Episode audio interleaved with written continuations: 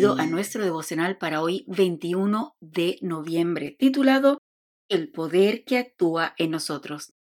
Este comienza con el versículo que dice, y a aquel que es poderoso para hacer todas las cosas mucho más abundantemente de lo que pedimos o entendemos, según el poder que actúa en nosotros, a él sea gloria. Efesios 3, 20 y 21. El apóstol Pablo experimentó en su propia vida que el Evangelio es poder de Dios para salvación.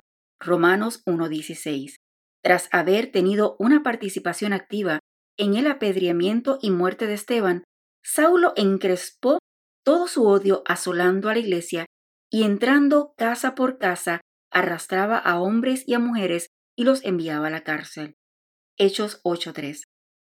No conforme con eso y respirando aún amenazas y muerte contra los discípulos, les pidió a Anás y a Caifás cartas para las sinagogas de Damasco, a fin de que si hallaban algunos hombres o mujeres de este camino, los trajera presos a Jerusalén. Hechos 9, 1 y 2. Damasco era una importante ciudad ubicada a unos 150 kilómetros, 94 millas, de Jerusalén, y como lo ha dicho Flavio Josefo, Allí vivía un número significativo de judíos.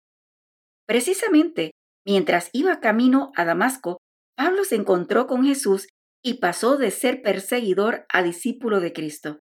De rabino judío y orgulloso miembro de la clase farisaica a más grande difusor del mensaje cristiano.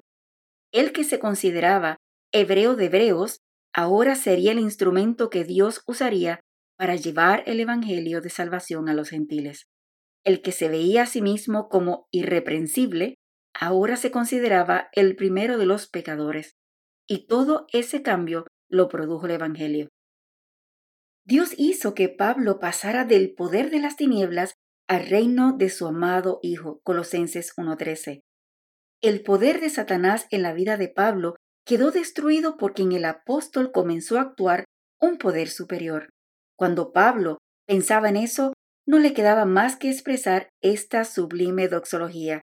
Y aquel que es poderoso para hacer todas las cosas mucho más abundantemente de lo que pedimos o entendemos, según el poder que actúa en nosotros, a Él sea gloria en la Iglesia en Cristo Jesús por todas las edades, por los siglos de los siglos. Amén. Efesios 3, 21. La palabra griega traducida como actúa es energúmenen, de donde procede nuestro vocablo energía. El poder de Dios energiza nuestra vida y produce un cambio en nosotros. ¿No te gustaría que ese poder comenzara a actuar en tu vida? Si Dios cambió a Pablo, también te cambiará a ti. Que tengas un bendecido día.